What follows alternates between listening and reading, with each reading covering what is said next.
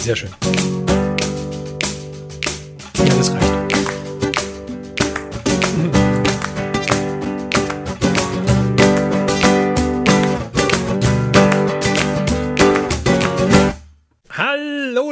und herzlich willkommen zur heutigen 67. Folge des Hobbyisten-Podcasts. Wir sind ein Podcast, in dem sich fünf Freunde über ein gemeinsames Tabletop-Hobby unterhalten und wir geben diese Unterhaltungen an euch, liebe Hörer, weiter und zwar in Podcastform alle 14 Tage in euren Podcast-Client oder nach iTunes oder nach Spotify oder nach Google Podcasts oder nach Overcast oder nach Podbean oder nach Pocketcasts oder in den Podcast-Client eures Vertrauens oder nach Spotify habe ich schon, macht nix. Wo auch immer ihr es geschafft habt, uns anzuhören. Und es ist schön, dass ihr auch heute wieder mit dabei seid. Und wir stellen uns kurz vor, denn wir sind nämlich der Martin, Johannes, der Marc und ich, der Ferdi. Der Christian fehlt leider dieses Mal noch einmal. Aber beim nächsten Mal ist er bestimmt wieder dabei. Er lässt auch dieses Mal liebe Grüße ausrichten. Selbstverständlich. Er ist ja ein netter Mensch. Dieses Mal haben wir wieder den Aufruf, schickt uns gerne Themen, falls ihr irgendwas habt, was ihr gerne von uns behandelt haben möchtet. Dazu haben wir auch letztes Mal schon aufgerufen. Und äh, wenn ihr das tun möchtet, dann erreicht ihr uns über soziale Medien, zum Beispiel Facebook oder über Instagram oder über Twitter. Da sind wir überall mit die Hobbyisten zu finden. Oder ihr könnt uns auf unserer Homepage besuchen und unser Kontaktformular nutzen unter www.diehobbyisten.net. Oder alternativ könnt ihr uns auch eine E-Mail schreiben an info@diehobbyisten.net. Und da schreibt ihr dann einfach hin, liebe Hobbyisten, wie wäre es, wenn ihr mal über reden würdet? Und dann überlegen wir uns, ob wir über reden möchten, ob wir dazu was zu sagen haben. Und wenn ja, dann machen wir das zu einer Folge. So läuft das. Also, falls ihr Ideen habt, schreibt uns gerne an. Wir freuen uns. Bis dahin machen wir mit unserem jetzigen Programm weiter und das ist heute die Fluff-Folge, die Karatron Overlord. Ganz genau. Und wenn man uns jetzt nicht über Spotify oder Podbeans hören möchte, dann kann man uns auch als MP3 runterladen. Das könnte man auch. Dann auf einen altertümlichen MP3-Player laden mhm. und dann mit dem Grollpony unterwegs in der Stadt sein. Mit dem was? Mit dem Grollpony. Mit dem Grollpony. Hm. Ja. Ja. Oder in der Grubenloche, wenn man ins Bergwerk einfährt. Dann kann man uns auch hören. Das ist auch richtig. Da brauchen wir auch gar kein Netz dann. Das ist super. Digi Digi Hole. Dass das auch in Tunneln funktioniert. Ja. Mhm. Das könnte bei der Fluchtfolge heute wichtig werden. Aber Tunnel sind gar nicht mal so relevant für die Karatron Overlords, Martin. Ja, weil sie die Overlords und nicht die Underlords sind. Richtig. Warum? Das lernen wir jetzt. Uiuiuiui. Ja, ja. Der war schlecht, aber spontan. Das nimmt seinen Lauf, das nimmt seinen Lauf. Wir fangen mal tief an mit dem Niveau, oder? Und dann ja, steigern ja. wir uns nach und nach. Wir steigen praktisch auf für die Luftballons. der Karatron Overlord. Richtig, zack. Und da war der Übergang zu den Karatron. Hammer. Hier steigt die Stimmung wie ein Luftballon. 99. Overlords. Overlords. Ui. Ja, ja, ja, ja, Marc, du musst intervenieren. Ich glaube, ich fange jetzt einfach mal an, um das hier quasi zu unterbinden. Da kommen Sigma Snoosenflieger. Ähm. ah. Weia. So, haben wir fertig? Kurze Frage in die Runde. ja, ja. Also das ist das, was wir zum, zu den Karadron Overlords zu sagen haben, liebe Hörer. Wir freuen uns, dass ihr auch heute wieder mit dabei wart und wir beenden das, bevor der Schaden zu groß wird. Oh weh. Gut, ähm, ja, wie angekündigt, wir woll wollen über die Karadron Overlords sprechen. Und ähm, hat sich so ein bisschen eingebürgert. Wir machen eine Fluff-Folge und da erzählen wir was zu der Fraktion, wo sie herkommt, warum sie sind, wie sie sind, was sie dazu gemacht hat und so weiter und so fort. Disclaimer vorweg, zum Zeitpunkt der Aufnahme ist unseres Wissens nach, auch hier wieder, ne, die Hobbyisten und Halbwissen, ähm, kein Fluff, Redcon oder Änderung zur dritten Edition Age of Sigma geplant oder bekannt zumindest. Ja, nee, glaube ich nicht. Könnte sein, dass was kommt, man weiß es nicht. Nur falls sich dann jemand wundert. Mhm. So, und die Geschichte der Karatron Overlords, die beginnt, wir erinnern uns zurück an die AOS im Allgemeinen Folge, mit dem Erschaffen dieser verschiedenen Reiche. Und das Reich, in dem die Karatron Overlords oder deren Vorfahren ähm, ursprünglich gelebt haben, war das Reich des Metalls, nämlich Chamon. Erschaffen wurde das Ganze durch den Gott Grungni, wie wir uns erinnern. Hoffentlich. Natürlich. Ja, ja. Freilich, Soll ja nicht sagen, dass wir hier kein Bildungsfernsehen, hätte ich jetzt fast gesagt, aber Hörsehen. ihr wisst schon. Wir sorgen für Bildung. Ja. Und ähm, wir wissen ja auch alle, dass Grungni damals, haben wir gelernt, ähm, der, der war irgendwie jetzt nicht so der betüttelnde Gott. Das war eher so, ja, ja, die, lass die mal machen. Wenn sie sich einmal die Pfoten am Herd verbrannt haben, haben sie hoffentlich gelernt, dass der heiß sein kann. Nach dem Motto. In Chamon selber gab es auch verschiedenste Rassen und Zivilisationen, also Golems, Menschen und unter anderem aber eben auch Zwerge. Manchmal auch Duadin genannt. Die Zwerge waren, der Bogen schlagen wir zurück zu Martin, waren auch echte Zwerge. Mit Grubenponys. Die haben so Metallbau mit Gruben und mechanische Dinge, Maschinen, lauter so ein Zeug. Also das, das war so deren Ding. Unter anderem haben sie dafür aber auch das sogenannte Äthergold benutzt. Zu Äthergold machen wir nachher mal noch einen äh, kompletten Exkurs mit ein bisschen Zeug, Infos dazu. Und dieses Äthergold hat aber die spezielle Eigenschaft, das ist leichter als Luft. Das heißt, da kannst du keine Minen graben, um da dran zu kommen, sondern das muss aus der Luft geholt werden. Und dieses Äthergold war quasi so ein bisschen der Treibstoff dieser zwergischen Gesellschaft. Also die haben daraus alle möglichen Sachen gemacht und das war sehr begehrt, also so ein bisschen Gold, bloß halt leichter als Luft. Und die Zwerge, wie sie es trotzdem für Zwerge gehörten, lebten halt auch in so riesigen Festungen, ja, hier so ein bisschen Herr der Ringe mäßig, auch unter und in den Bergen. Das sind noch echte Zwerge. Richtig eine Mine. Ja, ja. Da war ja der Grungni auch prinzipiell noch, also er hat ihnen ja Schmiedekunst und alles beigebracht. Also da, er, Er hat ihnen schon das beigebracht, was sie brauchen. genau, er war, er war jetzt nicht von Anfang an so, ja komm, mach doch, was du willst, sondern der hat ihnen schon Zeugs beigebracht. Bloß irgendwann hat er gedacht, so jetzt musst du aber auch mal selber sehen, sehen wo du bleibst. Müssen selber groß werden, ganz wichtig. Das ging dann auch alles ganz gut und dann kam halt irgendwann, wie es auch in den anderen Reichen der Fall war, irgendwann kam halt auch mal der Einfluss des Chaos wieder. Und in Chamon war das tatsächlich Zinsch. Und Zinsch wollte Chamon verderben und für sich selbst nutzen oder auch nicht. Man weiß bei Zinsch ja nicht so genau, was er will. Ja, der hat ja immer mehrere Pläne dann. Und wenn man denkt, man weiß, was er will, dann macht man was und dann ist doch wieder falsch, weil man dann genau das gemacht hat, was er eigentlich wollte, obwohl man was dagegen tun wollte. Ihr merkt schon, ist kompliziert. Pläne in Plänen in Plänen versteckt. Genau das war nämlich auch Zinsches Plan. Er hat dann nämlich den, im Deutschen heißt der Magnetgreifen beschworen. Okay. ist ein bisschen clumsy, die Übersetzung, finde ich. Ähm, im, Im Englischen ist der Load Griffin, ein Greif. Den hat er quasi mitten rein beschworen. In Ramon, in dieses Reich quasi.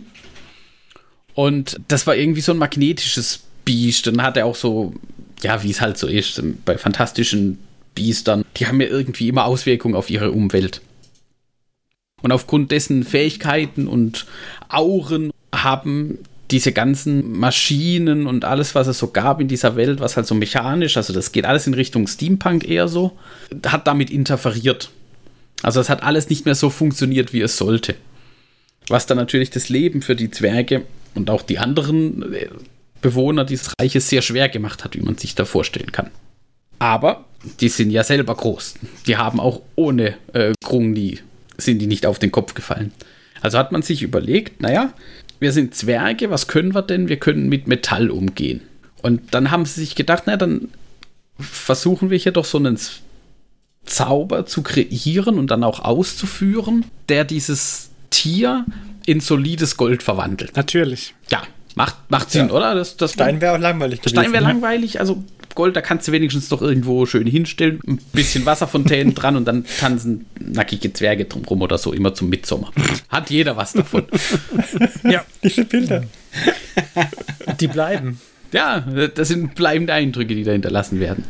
Naja, und diesen Spell und dieses Ritual, das haben die dann auch durchgeführt, aber auch da hatte Zinsch wieder seine Fingerchen im Spiel oder seine Klauen oder seine Flügel oder was auch immer er gerade da hatte.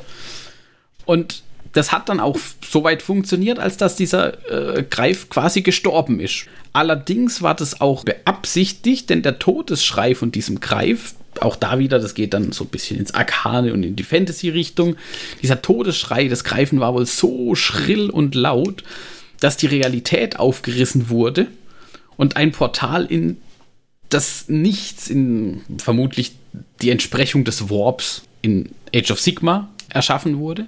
Und aus dem wiederum haben sich dann die ganzen Dämonen und zienische Horden über dieses Reich ergossen. Das war nämlich der Trick.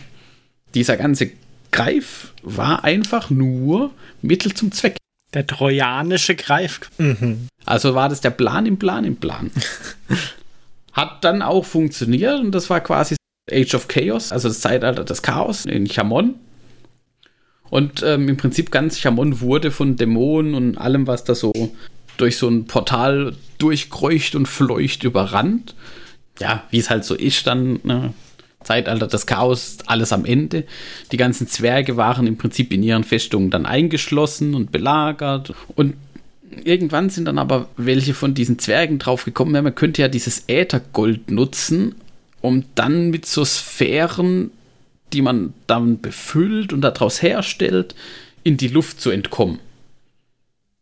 Weil auf dem Boden, also überall sind ja diese Dämonen rumgerannt. In der Luft hat man vielleicht bessere Chancen. Mhm. Und das haben sie dann auch gemacht. Also die haben da angefangen, so Art Siedlungen zu bauen und die dann in die Luft zu bringen. Okay. Zwar immer noch Probleme mit Zielstämmonen, also die haben ja auch Flieger.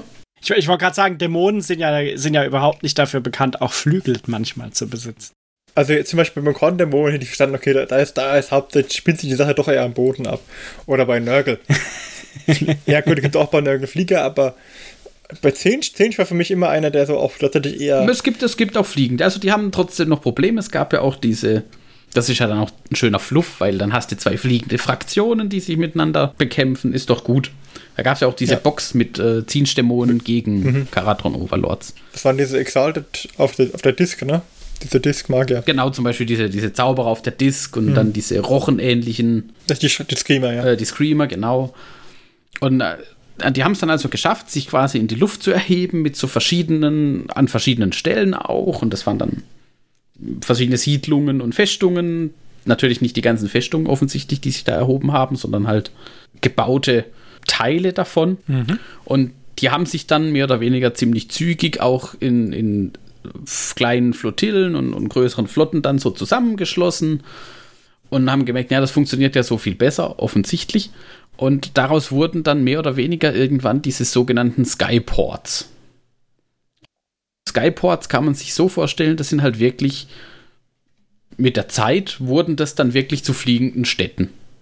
Also richtig große Städte. Die haben irgendwie ein Regierungsviertel, so, also so ein Ratsviertel, ähm, Händlerviertel, Lagerviertel, irgendwelche Schiffswerften, wo halt diese Schiffe hergestellt werden und diese Flugmaschinen der äh, Karatron Overlords.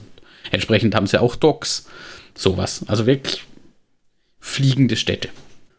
Aber all diese Skyports brauchen natürlich weiterhin ja kostbares Äthergold, weil ähm, die Maschinen herzustellen, die, das Äthergold wird raffiniert und dann verarbeitet. Also da werden Metalllegierungen damit hergestellt für Rüstungen, für Schiffe und so weiter und so fort. Das heißt, die haben das weiterhin gebraucht. Das bedeutet, dass dann auch die, die Skyports offensichtlich angefangen haben, sich da um dieses kostbare Gut zu streiten was am Ende dazu geführt hat, dass es zur äh, Konferenz von Matralta hieß die dann. Und auf dieser Konferenz wurde dann beschlossen, dass es bestimmte Regeln geben sollte. Diese Regeln wurden niedergeschrieben im, im sogenannten Code. Ich weiß nicht, wie es im Deutschen heißt, muss ich ehrlich gestehen. Ist auch egal, der Code. Der Passt Code. Schon. Und das ist ein Regelbuch, so ähnlich wie bei den äh, Ferengi, die Regeln des Erwerbs, die Rules of Acquisition. das gesamte Leben und die Interaktionen zwischen den Karatron Overlords, aber auch mit externen Parteien und sowas, das wird da alles quasi festgelegt. Den haben sie damals dann aber in der ganz ursprünglichen Form festgehalten und quasi von allen Vertretern oder von Vertretern der, der Skyports dann auch akzeptiert. Also da hat man sich drauf geeinigt. Und einer der wichtigsten Punkte war natürlich irgendwie Regeln zu dem Äthergold äh, meinen. Also dieses Äthergold befindet sich auch wie in Flözen quasi, aber halt offensichtlich in den Wolken. Aber auch da gibt es halt Vorkommen, wo dann halt ein größeres Vorkommen dabei ist. Und da gibt es dann Regeln, wie kann man da einen Claim abstecken, dass man da als erster Gibt es dann tatsächlich solche so fliegenden so. Drohnen, mit die, die, die diese Dinger abgrenzen oder Ja, so? die haben, die haben dann tatsächlich so fliegende Bojen, die da quasi dann verankert ja, werden, super. die dann abstecken. Ja, dieser Bereich gehört quasi dem, dem und dem Skyport. Im Prinzip gibt es dann Erkundungsflotten, die halt danach suchen und dann kommen irgendwann riesige Raffinerieflotten und wenn das Ding groß genug ist, bauen sie dort auch eine fliegende Raffinerie auf, um das gar nicht erst zurückfliegen zu müssen. Stark. Ich stelle mir da so eine Variante der Weltraumputze aus Spaceballs vor, die diese Dinger abbauen. Dann Vermutlich sieht es auch so aus. Also dazu gibt es tatsächlich leider keine Bilder und auch keine Modelle. Bisschen schade. Wäre bestimmt cool. Das wäre cool, auch, auch nur so als Gelände irgendwie sein äh, Ether Gold Ja. Sniffler oder was auch, wie auch immer man das dann nennen Aber- würde. Aber hier würde sich das tatsächlich anbieten, das auszugehen in so ein Specialist-Game, dass man einfach so Flotten in die Schlacht führen kann, die halt so, äh, so einen Absauger haben, den sie halt irgendwo hin transportieren müssen und beschützen müssen, wer halt irgendwelche anderen Städte sie daran hindern wollen. Oder eine Cinch Luftstreitmacht sie daran hindern. So 6 mm. Könnte ich mir gut vorstellen. O oder ein komplett verrücktes Spin-off, so eine Wirtschaftssimulationsspiel. Oha. Ich wollte auch voll schlimm vorschlagen. Das, das klingt nach einer guten Wiese eigentlich. Oh ja. Ja, ja. Auch wieder wahr. Ether Gold Tycoon.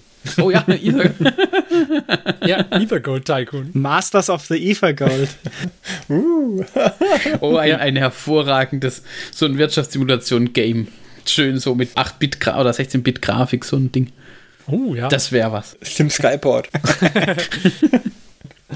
Genau, also dieser Code wurde festgelegt und wie es dann halt häufig so ist, kurz darauf kam es zu einer großen Schlacht gegen Zinsch Kreaturen, wo dann auch das erste Mal quasi dieses Bündnis auf die Probe gestellt wurde, als man gegen zahlenmäßig stark überlegene Kräfte äh, antreten musste, also die Overlords offensichtlich nicht die Zinsch. Und da hat man dann auch gewonnen. Und das war quasi der Ablauf der Geschichte der Karatron Overlords, also wie aus diesen Duadin, diesen Zwergen, die Karatron Overlords dann wurden, bis hin zu Sigmas Rückkehr. Und großer Punkt ist, was quasi mit diesem Code auch kam oder mit dem Erheben der Städte in die Luft und, und dem Zusammenschluss zu Skyports, die, die Gesellschaft der Karatron Overlords hat sich wegbewegt von so einem feudalen System, scheinbar, zumindest wird das aus dem Battletome so ersichtlich in Teilen. Da gab es wohl vorher auch Könige und also diese Feudalherrschaftsränge quasi.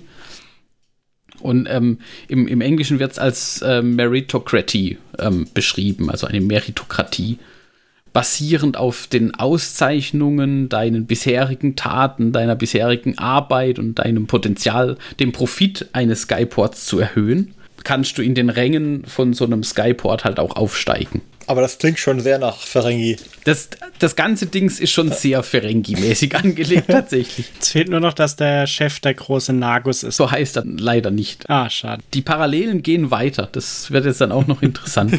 Das ist also diese Skyports und dieser Skyport wird regiert von einem Rat, nennt sich Rat der Admiräle. Und unter diesem Rat der Admiräle steht eine Versammlung der sechs mächtigsten Gilden von so einer Stadt. Das kann auch variieren und deren Einfluss kann auch variieren, je nach den Städten. Im Battletome gibt es ähm, sechs Skyports.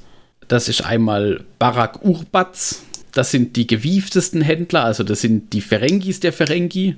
Ich wollte gerade sagen, Urba Urbatz und Nagus ist schon äh, wortlich auch nah aneinander. Genau, also das Barak ist übrigens das, Barak ist Stadt, also genau, das zwergische Wort für Stadt. Also Urbats, die gewieftesten Händler, Zilfin, die sind bekannt für ihre Piloten, also für die Steuermänner dieser fliegenden Schiffe und ihrer Schiffswerften. Es gibt Mornar, ähm, Stadt des Schattens, die sind eher so auf der, wie soll man sagen, auf der grauen Seite des Gesetzes unterwegs. Also die Underlords der Overlords. Genau, eher sowas in die Richtung.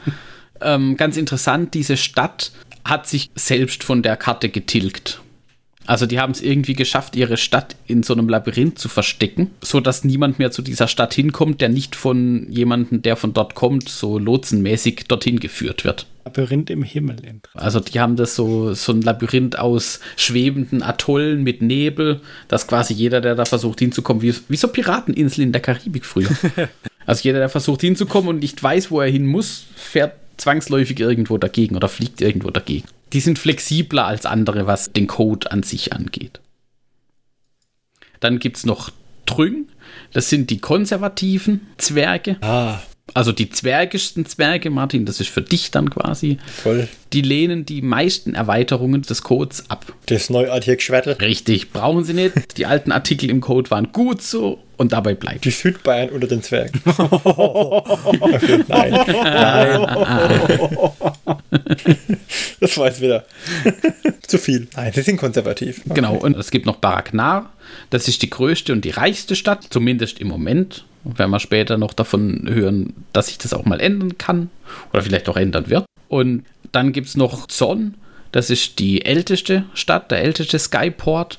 Und die sind berühmt für ihre Soldaten, für ihre Militärs, die dort ausgebildet werden. Aber es ist jetzt nicht so, dass die quasi spezialisiert sind und sozusagen die einen dann das Schiffswerftmonopol haben, Nein. Nee, nee, nee, nee. die Zilfin oder die anderen, sondern das ist nur das, wo sie quasi, sie sind zwar, sie haben zwar auch Händler und so, aber die Schiffe sind halt das, wo sie besser sind wie die anderen. Die haben die besten Schiffe, Okay. aber es ist halt Kapitalismus.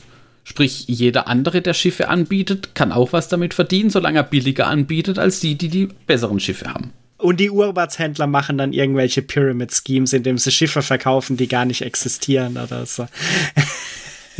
Die sind da sehr emsig und umtriebig, was man da so alles machen kann.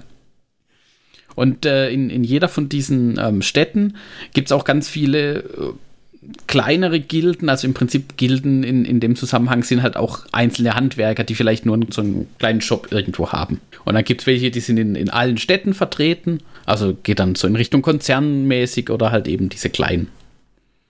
Und jeder kann quasi überall hin aufsteigen. Also wenn es irgendwie einen, einen Händler gibt, der irgendwas Spezialisiertes anbietet, der wird dann mit seinem spezialisierten Ding reich und schafft es dann irgendwann, sich über die Skyboards auszubreiten und Niederlassungen zu gründen und so weiter. Also wenn wir da keine Wirtschaftssimulation draus machen. Der Ferengi-Dream quasi, ja. Ja, ja. Also das, ich habe, als ich die Folge vorbereitet habe und das auch ein bisschen so mir Notizen gemacht habe, ist schon irgendwann schon auch so, mhm, mhm, sehr deutliche Parallelen. Ja, ja, ja, ja. Die, die wichtige Frage ist doch, wer ist der Quark bei den Karatron Overlords? Das wäre cool, ja. Vielleicht gibt es ja auch irgendwann mal noch ein EOS Plus statt ein Warhammer Plus. Und dann begleiten sie so einen Karatron Overlord mit seiner kleinen Bar.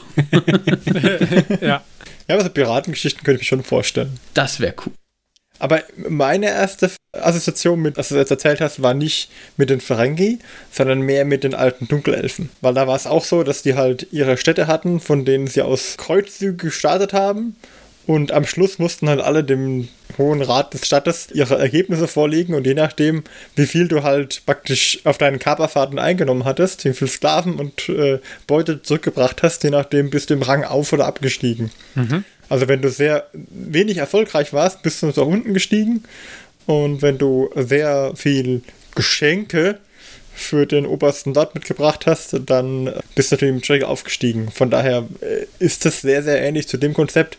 Natürlich tun die eher Äthergold äh, farmen und weniger äh, auf Sklaven gehen wie die Dunkelelfen. Genau, also dieses Prinzip gilt auch hier. Ähm, jede Flotte, die in irgendeiner Form ausgesandt wird, sei es jetzt von dem Skyport selbst oder von irgendwelchen Gilden, die hat immer das Ziel, den Profit zu erhöhen. Für wen, sei mal noch dahingestellt.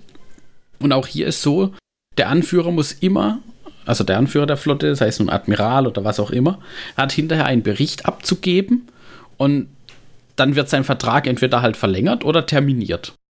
Und das Witzige da war dann, ähm, was ich gelesen habe, dass alle Mitglieder, die da beteiligt sind, also jeder, der da mitfährt, fliegt, was auch immer, ja, Ballons fährt man ja auch, ne? Ja, Ballons fährt man. Der da mitfährt, so rum, ähm, ist ein Gesellschafter, also entsprechend beteiligt. Ja. Und hat deswegen auch ein berechtigtes Interesse, das Ganze erfolgreich zu Ende zu sehen. Da wiederum musste ich dann aber an Asterix denken, als sie den Phönizier treffen. Mit seinen rudernden Gesellschaftern. Ja. Also das Ganze ist sehr kapitalistisch angelegt und alles wird irgendwie mit Verträgen untereinander sehr geordnet an der Stelle. Ich finde es ziemlich durchdacht, muss ich sagen auch. Also es ist von den Laws, die man jetzt gelesen hat, äh, wo es darum geht, wie die Gesellschaft strukturiert ist, ist das äh, von den Kodizes bisher der durchdachteste, den ich gelesen hatte. Jetzt nicht von der Law insgesamt, sondern nur von der Gesellschaftsstruktur, wie sie leben. Genau, also die Gesellschaftsstruktur erklärt sich quasi von alleine und Ja. ist halt in irgendeiner Form realistisch Ja, ja, durchaus. Und weil halt jede Transaktion und Interaktion alles über so Verträge und sowas geregelt wird, wurde halt im Laufe der Zeit auch festgestellt, dass dieser Code in der ursprünglichen Form halt nicht taugt. Oder der taugt schon, aber der reicht nicht aus. Das heißt, da wurden immer wieder Anpassungen gemacht, Artikel angehängt und Sonderregeln oder ähm, Schlupflöcher wieder geschlossen. Weil natürlich am meisten Profit lässt sich machen, wenn man ein Schlupfloch findet und das ausnutzt, bevor es andere ausnutzen oder finden oder es geschlossen wird. Mhm. Da kommst du am schnellsten an Gold oder das entsprechende Zahlungsmittel. Und deswegen gibt es dann quasi in diesem Code gibt's dann Amendments und Footnotes und Sub-Amendments. Das ist ganz lustig, also in dem Battletome gibt es auch so eine Doppelseite, wo quasi so ein paar von den wichtigsten Amendments ähm, und Footnotes vorgestellt wurden und warum die dazu kamen. Oh nein. Ist auch cool, weil wenn du die Armee spielst, die Sonderregeln der Armee und deiner jeweiligen äh, Fraktion, also wenn du dir selber eine Fraktion überlegen willst, dann wird auch das wieder über irgendwelche Notes und Amendments und so weiter geregelt, die quasi deine Spezialregeln irgendwie angeben. Das ist sehr, sehr, sehr fluffig gemacht. Finde ich gut. Das ist wiederum cool, da stimme ich zu. Ja. gibt, es kann mal aufgeschlagen, es gibt dann äh, einen Artikel, der sich damit befasst, wie das Bier Haskell gebraut werden muss für die Zwerge, also das, was die so trinken. Und da ist halt festgelegt, was darf rein, was muss mindestens und so weiter und so fort. Und dann gibt es auch Amendments, dass sich diese Regeln nicht beziehen für ähm, Brewing Station, also für Brauereien, die irgendwie selbst rumfliegen. also so Schwarzbrauereien auf einem Schiff, da, da gelten diese Regeln dann wiederum nicht. Zusätzlich, ähm, wenn man mit außenstehenden Handel betreibt, muss das, was auch immer da gebraut wurde, ob man das dann überhaupt noch so nennen darf, sei mal dahingestellt. Den Fremden gegenüber darf man das aber verkaufen. Weil die kennen es eh nicht. Ja. Die wissen das eh nicht wertzuschätzen, also ist da wurscht. Für alle Möglichkeiten, alles, was so auftreten kann, gibt es quasi Regeln. Und dann tatsächlich, wie bei den Rules of Acquisition, es gibt immer irgendwelche Regeln dafür und manchmal auch dagegen und dann wird abgewogen und es ist so ein bisschen auch mehr Richtlinien denn Regeln an. Ja, ja. Weil das, das lässt ja auch immer Interpretationsspielraum übrig. Und so ist es aber so eine Art lebendes Regelwerk. Bis auf die Einwohner von Barak Drüng, die ja offensichtlich konservativ sind und die meisten von diesen Amendments und Ähnlichen komplett ablehnen. Ja, aber ab Paragraph 37 Absatz 54 Subaddendum 27 Nebensatz 3 wird es halt auch lächerlich. Also da würde ich mich auch dagegen wehren. Ja, einfacher wird sicherlich nicht. Auf der anderen Seite, je komplizierter, desto einfacher für dich auch noch einen Profit irgendwo rauszuschlagen. Ja. Musst ja auch immer so sehen. Also das sind Skyports und diese Regeln, die quasi über alle Skyports hinweg auch gelten. Also die gelten für die gesamte Gesellschaft der Karatron Overlords. Und es gibt auch noch eine Art Regierung, die oberhalb von diesen Skyports steht.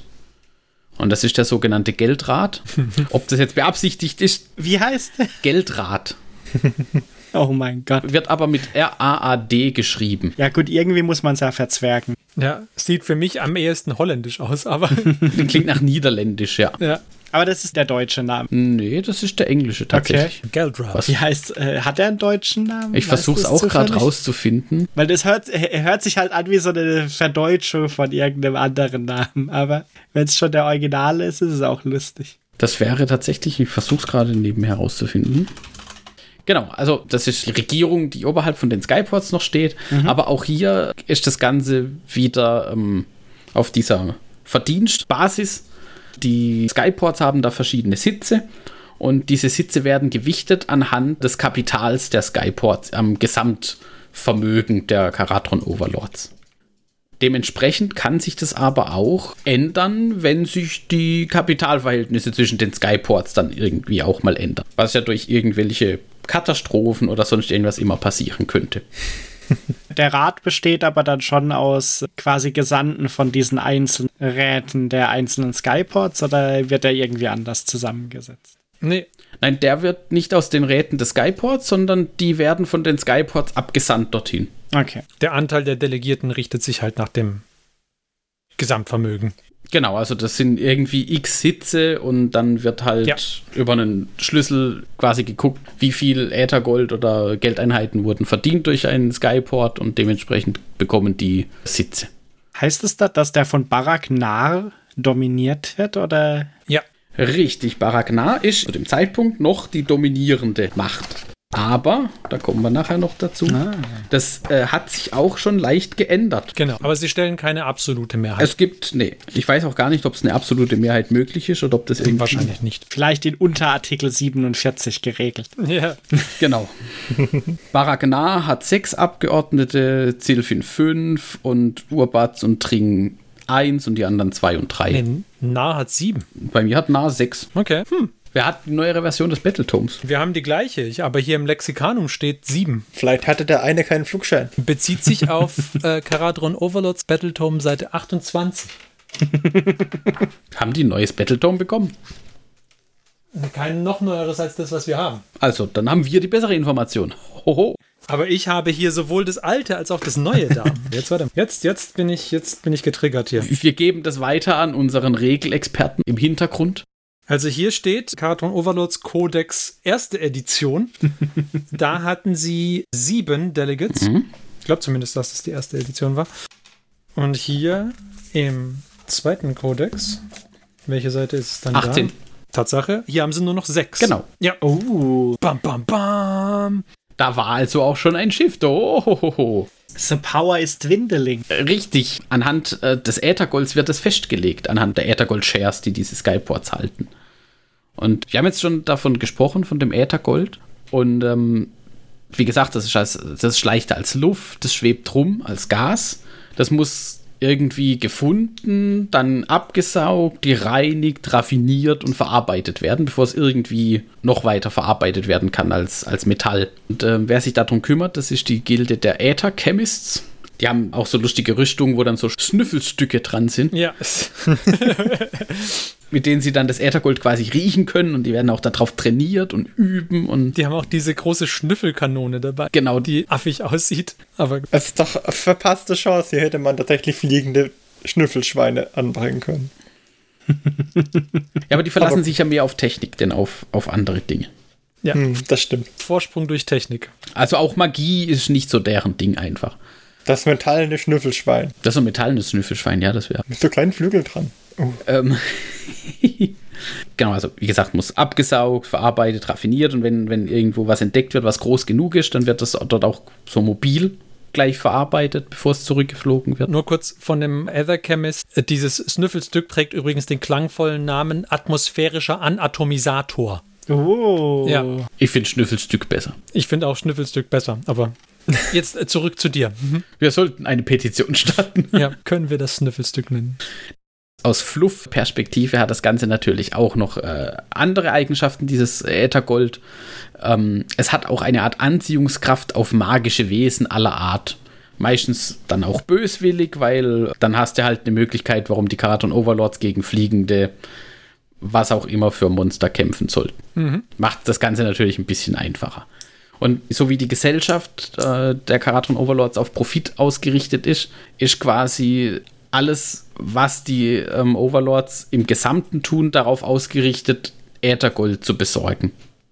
Und möglichst immer mehr Äthergold zu besorgen, weil die brauchen es, um zu überleben, die brauchen es zum Expandieren und sie brauchen es, um reich zu werden. Also wird überall benötigt in allen Belangen. Mhm. Und das geht auch quasi so weiter bis zu dem Zeitpunkt, als Sigma wieder zurückkehrt. Also der hat sich ja eingeschlossen und dann irgendwann öffnet er die Tore wieder. Beziehungsweise er schickt seine Sigmariten. Ja, Tomcast. Schickt er los, um diese Tore wieder zu öffnen.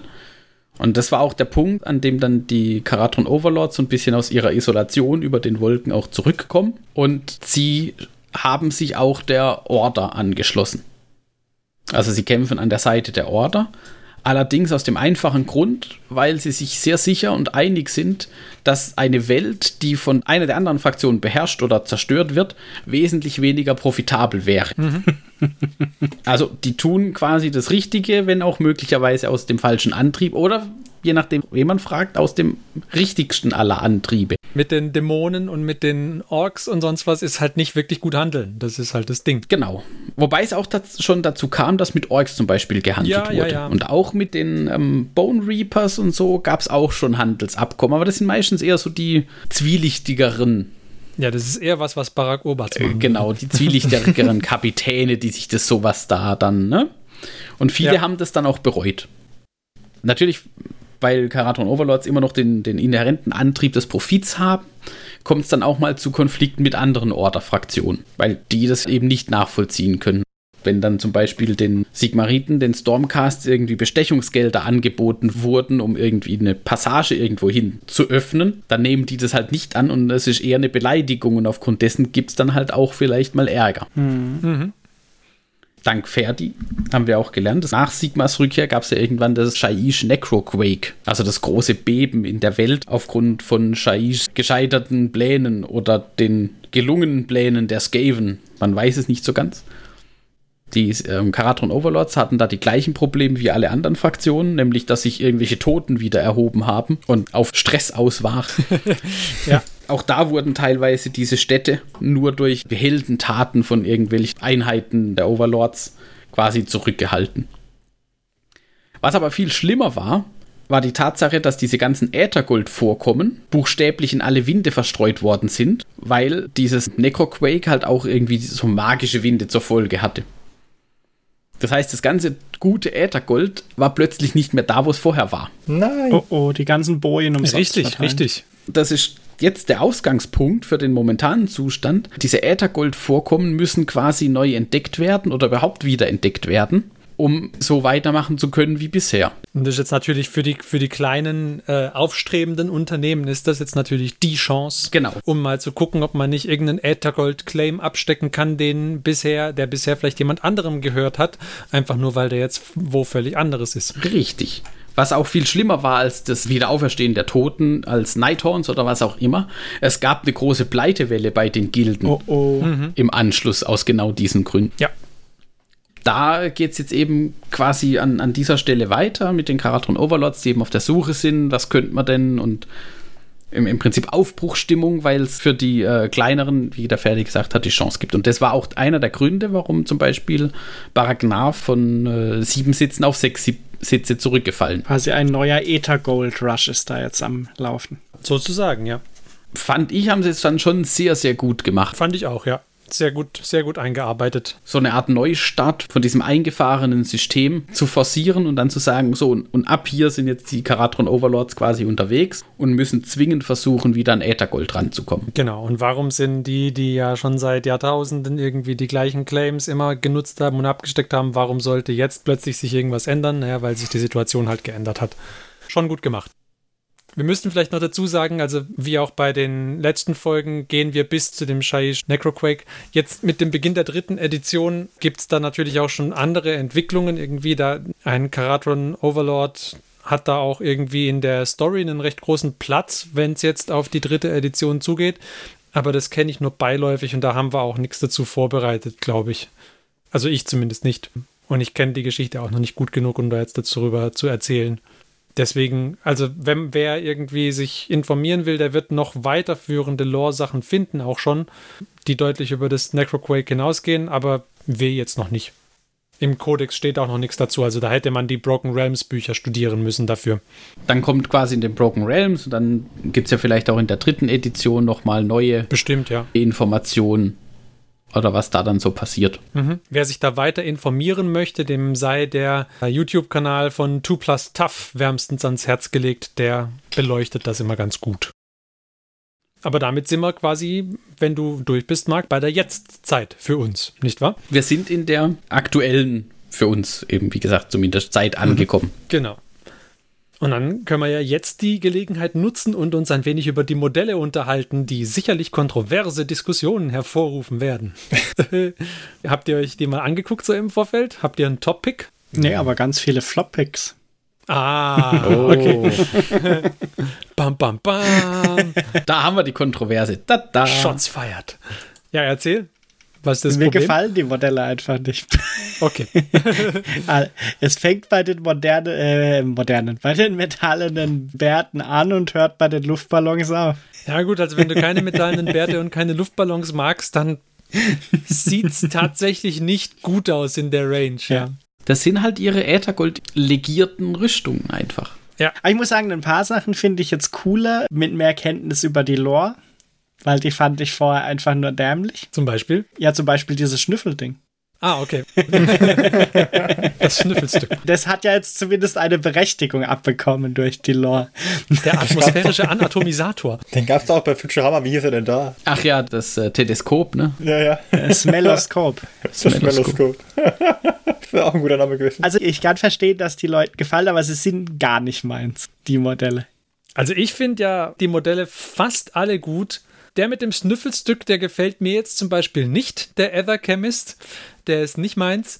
Und die Argonaut Company, die ganz normale, die sind auch nicht meins. Die mag ich nicht besonders. Aber sobald die Modelle irgendwie Ballons haben, geht schon. Kann man schon lassen. Ja, die Arcanaut Company, die brauchst du halt. Das ist im Prinzip die Marineinfanterie. Die wird abgesetzt und dann. Das finde ich ist auch das Problem, dass die halt einfach als Truppen gebraucht werden. Es gibt Ja. keinen anderen, keine andere Troops Choice. Okay. Normalerweise, es sei denn, du spielst irgendeine bestimmte, irgendein War Scroll Battalion oder irgendeinen einen bestimmten Skyport, der auch noch andere Truppen als Battle Line nehmen darf. Also zum Beispiel diese Battle Force, die ja mal rauskam, die ich ja auch habe, die funktioniert als eigenständige Armee nur mit einer bestimmten Fraktion, die halt irgendwie diese Ballonfliegerchen als Truppen einsetzen dürfen. Ansonsten geht die nicht. Übrigens, wenn ich mir einen aussuchen müsste, der mir noch am besten gefällt, würde ich den ätherischen Navigator nehmen. Der ist cool, ja, der kann was. Mit seiner tragbaren Wetterstation. Und er hat wenigstens noch einen Metallbad mit Charakter. Das ist ähm, offensichtlich Navigator-Gilde, Ja. die quasi dafür sorgen, dass die Schiffe sicher durch die äh, verschiedenen Winde und weiß ich wo durchkommen. Also mein Top-Pick wäre die Argonaut Frigate, das mittelgroße Schiff. Das finde ich großartig mit den drei Ballons da dran und so, ist super. Das große ist auch schön, das Ironclad, aber ich finde eigentlich die Fregatte eleganter. Die gefällt mir. Die eleganteren Linien am Rumpf. Das wäre tatsächlich mein Pick gewesen, die Arcanaut Ironclad, also die, den großen Fruchtbrummer. Der Brummer. Weil ich finde einfach die, die Idee mit diesem ovalen Schotten außen dran, finde ich schon stark. Und ich mag am liebsten die Luftschiffmodelle. Die Modelle von Einzelzwergen, die mit Ballons aufgehängt sind, die finde ich sind die schwächsten für mich in der Reihe. Ich finde tatsächlich die Arcanaut Company gar nicht mal so schlecht. Ähm, die erinnern noch mehr an klassische Zwerge, auch wenn sie die metallischen Bärte haben. Also ich finde bei der Argonaut Company, da stören mich die Metallbärte auch so ein bisschen. Meistens sind die mir egal. Bei der Argonaut Company stören die mich ein bisschen. Da hätte ich mir, glaube ich, auch welche mm, mit anderen, anderen Köpfen gewünscht. Aber die Zwerge mit Luftballons dran, die finde ich stark. Die gefallen mir gut. Hätte mir gewünscht, dass sie ein bisschen mehr so das Long Drong-Thema aufnehmen, so Slayer-Piratenmäßig, dass du halt hier auch mal Modelle bekommst, die vielleicht in kurzen gestreiften Hosen rumlaufen. Okay. So Piraten halt mäßig und mit freiem Oberkörper und einem, was weiß ich, einem goldenen Ohrring. Irgendwie sowas mit einer Augenklappe und, und einer Hakenhand, die von mir aus gerne auch mechanisch und mit einem, keine Ahnung, Harpunenmechanismus versehen ist. Das ist alles noch drin. Da, da bin ich dabei. Das ist deine Kit-Bashing-Chance, um eine, wie hießen die, eine Barak Mor Morna Armee Ja. aufzubauen. Aber ich hatte halt gehofft, dass, wenn sie jetzt sagen, hey, die über Jahre lang haben die da gekämpft gegen Zench und haben alles gegeben und äh, wurden alleine gelassen von Krogni und von Signa, würden sich vielleicht Zeichen von Verfall ganz gut machen. Also wenn es jetzt mehr so Piraten wären als Hochtechnologie-Zwerge. Kann man auch machen, das Thema. Aber mir persönlich würde es ein bisschen einfacher besser gefallen. Ich finde bei diesen Skyriggers, also bei denen, die dir nicht gefallen, da finde ich auch die Lore ganz gut, weil die sich zum Beispiel mit ihren Bären da, die haben alle so einen Haken dran und mit dem hängen die sich dann in die großen Boote ein und lassen sich halt mitschleppen, um dann halt irgendwann, wenn es soweit ist, sich wieder auszuklinken und dann direkt im Geschehen zu sein und so. Ich bin mir nicht sicher, ich glaube, das wird auch in den Regeln reflektiert. Also die Modelle sind schon schon cool. Ich müsste mal meine Profitjäger anmalen. Vielleicht würde ich sie dann auch besser finden. Das hilft gucken. tatsächlich sehr, Martin. Auch wenn mir der ähm, Äthergold-Schnüffler noch fehlt. Lücke in jeder Sammlung, der Ittergoldschnüffler. nee, also ich habe ihn ja. Ich habe ja auch die Profitjäger, aber der, ich muss ihn noch bemalen. Ist einer von denen der Edergold Schnüffler, ja? Der rechts oben, der mit Der, der. der mit der Seifenblasenmaschine. Hm, okay, alles klar. Ja, der ist für mich, glaube der schwächste im Set. Ja, der, der fällt auch ein bisschen ab. Aber gut.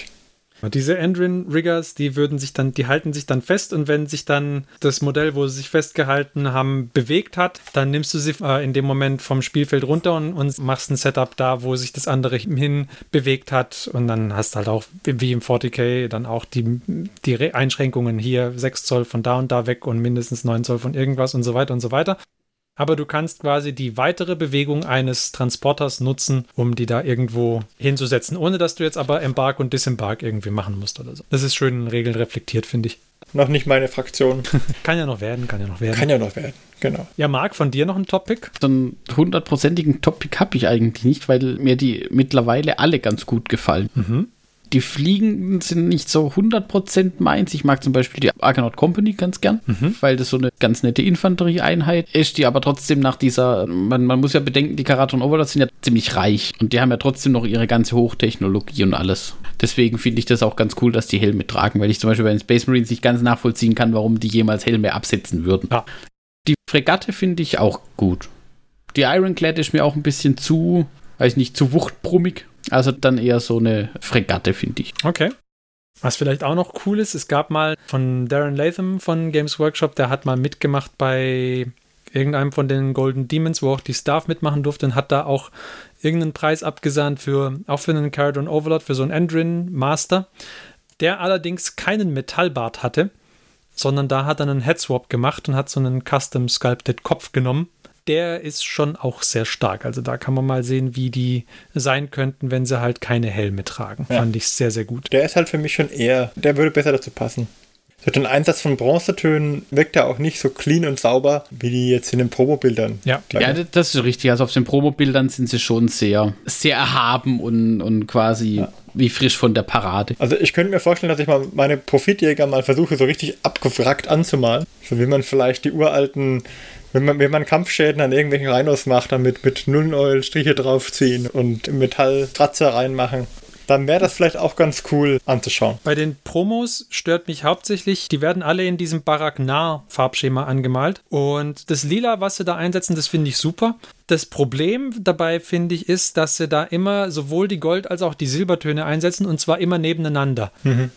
Das finde ich zu unruhig. Also, das ist das, was mir nicht so gut gefällt an dieser Bemalung. Und da finde ich, das würde stark davon profitieren, wenn es halt vor allem zum Beispiel bei diesen Skyriggers, wo der Martin gesagt hat, er mag sie nicht, da finde ich es zu viel Metall in unterschiedlichen Farben nebeneinander und das lenkt einfach ab. Und dann fällt es einem auch schwer irgendwie auf der Packe, finde ich, wenn du die jetzt aus der Entfernung siehst, da erkennst du nur schwer, was jetzt eigentlich Kopf ist und was irgendwas anderes ist von dem Modell. Das finde ich da hinderlich. Die hätten davon profitiert, wenn es nur ein Metallton gewesen wäre, denke ich. Oh oh. Hm? Und ich habe meine Profitjäger schon mit verschiedenen Metalltönen angemalt. ich habe bei meinen auch verschiedene Metalltöne genommen, aber ich habe mich bemüht, dass ich halt irgendwie die nebeneinander liegenden nicht, ja. nicht unterschiedlich bemalt. Nicht so viele so unterschiedlich farbige Metalldetails auch dann, das ist einfach ein bisschen. Ja. Aber das war wirklich bei den Funtrix Profiteers, also bei den Profitjägern, war das auch eine der Schwierigkeiten, wo ich mich lange damit aufgehalten habe nämlich ein Farbschema zu finden, was bei den kleinen Miniaturen, ja, das sind halt Infanteriegröße, mhm. noch mal ein bisschen schwieriger als bei den Schiffen auch, weil du halt nur kleine Flächen hast. Da irgendwie was zu finden, was einigermaßen mit verschiedenen Farben kommt, andererseits aber auch dann nicht langweilig wird und aber auch nicht überladen. Das ist dann schon, ja. da steht und fällt damit am Ende. Aber solange es einem selbst gefällt. Genau, dann ist doch alles gut. Sehr schön. Hat noch jemand Fragen, Wünsche, Anregungen? Nee. Ich glaube, das ist ein rundes Paket wie die Luftballons der Overlords. ich denke auch. Dankeschön, Marc, für diesen schönen Einblick.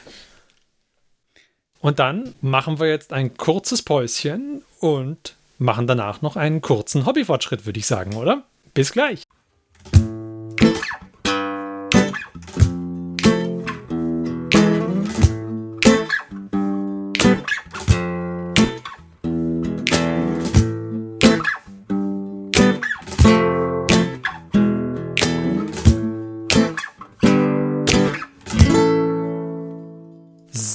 Und da sind wir wieder zu unserem Hobbyfortschritt und heute darf uns wieder mal der Martin etwas erzählen.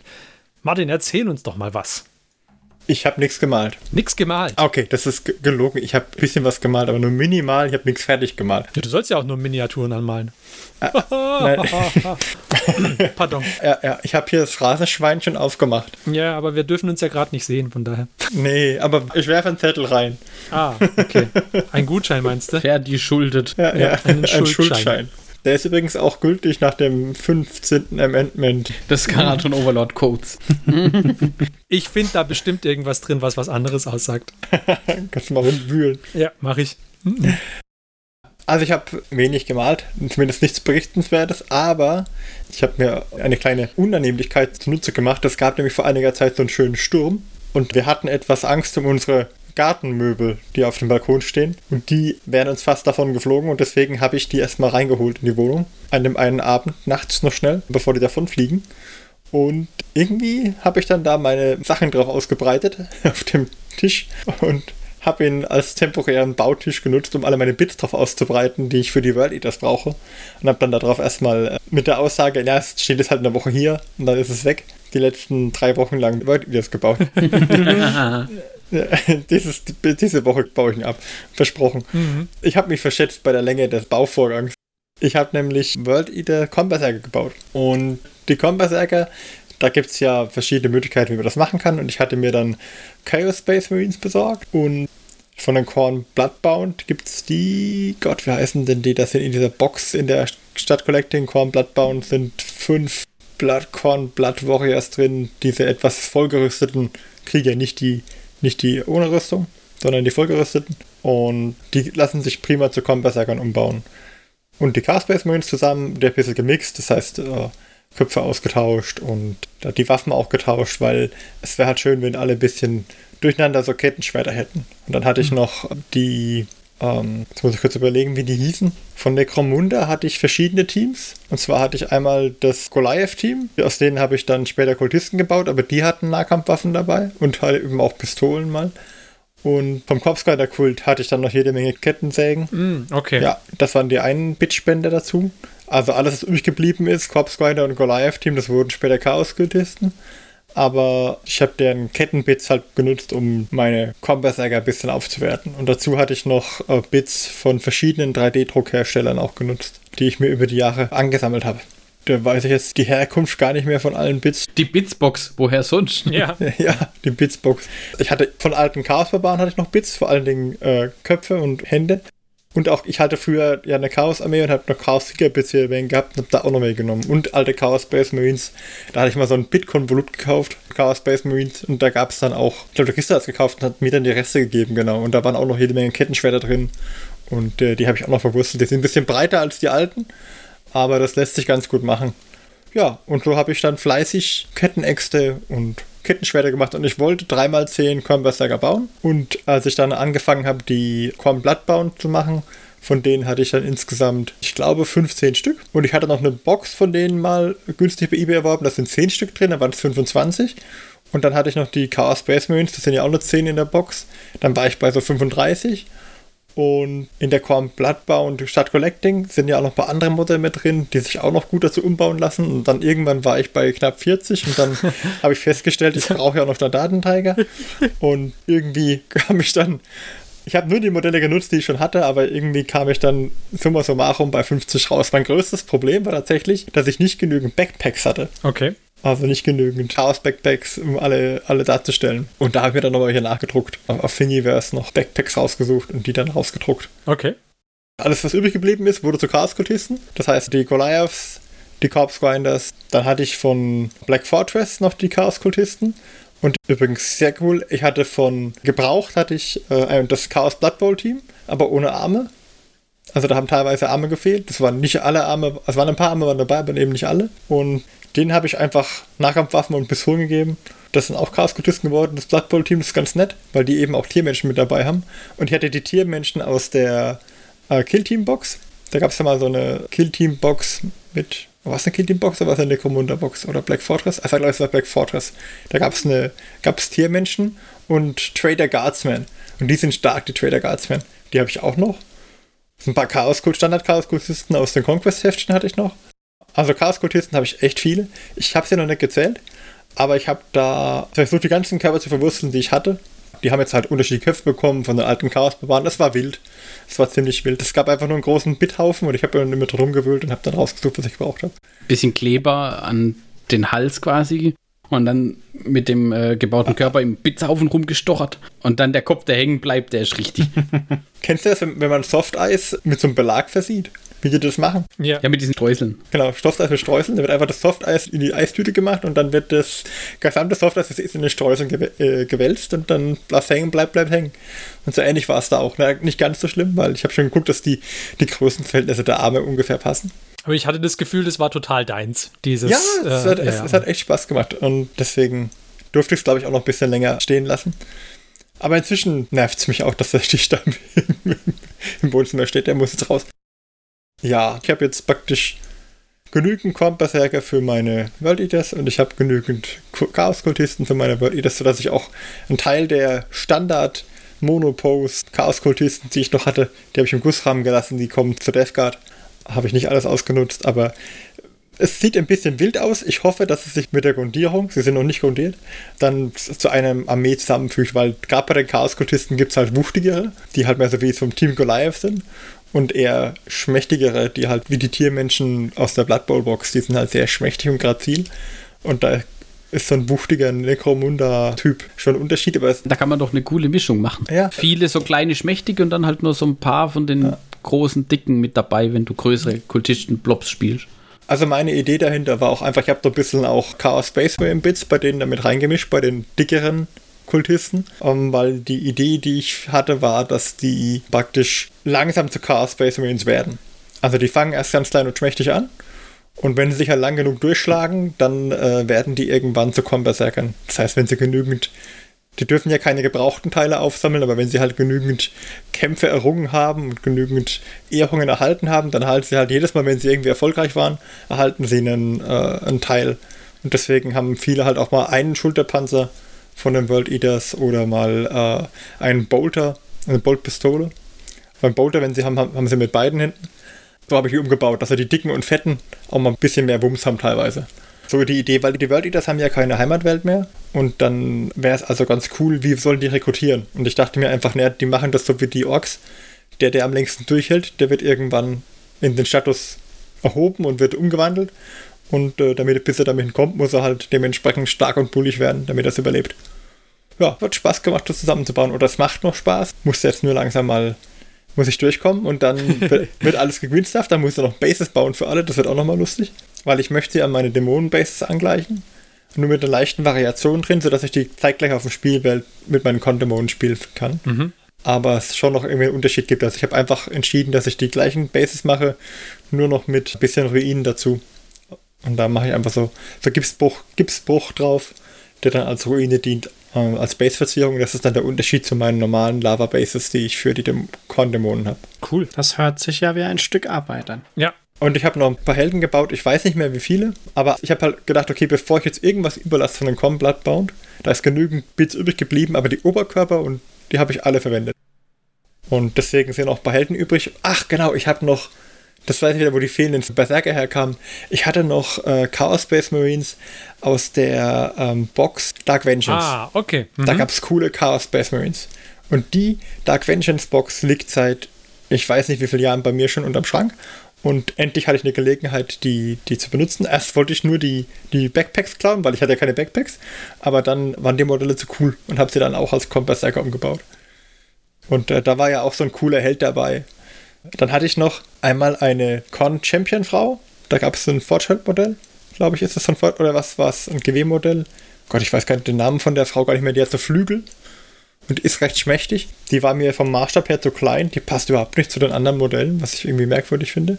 Ich muss sie raussuchen, wie sie heißt. Und die werde ich jetzt auf einem Sockel stellen, einfach als Displaymodell benutzen. Und ich habe noch einen Fantasy Chaos Lord mit Speer. Der war mir auch zu cool, um ihn als Con-Modell um, anzumalen, weil er einfach nicht cornig genug ist mit seinem Speer. Aber er ist einfach ein super cooler Chaos-General. Den werde ich auch auf einen Sockel setzen. Ich habe so einen Sockel mit so Totenschädeln. Und da setze ich die dann drauf, die zwei. Da gibt es noch keine Bilder von, aber muss ich noch anfertigen. Ich glaube, das war's. Sehr schön. Ah, und den Mondprinz habe ich gebaut und zwei von diesen, in den Common Blood ist doch auch so, ein, so eine Art Chaos-Pup mit drin. Ich weiß nicht mehr, wie das Modell genau heißt. Die habe ich auch zu Chaos-Puten umgebaut. Also werden sie als Chaos-Puten spielen. Das wird cool. Klingt auch gut. Bei meinem Dämonenprinz bin ich ein bisschen unglücklich, da ist das Kettenschwert zu groß geworden. Ja, gut, aber das ist ja ein Korndämonenprinz. Da kann es eigentlich keine zu großen Kettenschwerter geben. Und er hat halt die Axt vom großen Blutdürster. Das ist vielleicht auch ein bisschen überdimensioniert, aber hey, Ach was. kann es bei Korn zu groß geben? Also noch Das geht nicht. Oversized geht zu nicht. große Äxte gibt es in 40k nicht. Plus-Size-Axt. Sehr schön. Dankeschön, Martin, für diesen Hobbyfortschritt. Bitte, bitte. Und ich hoffe das nächste Mal auch mit Farbe. Ja, gucken wir mal. Hast du noch ein bisschen zu bauen? Erstmal Bases bauen. Bases. Das wird eine Sauerei mit dem Kork. Huch.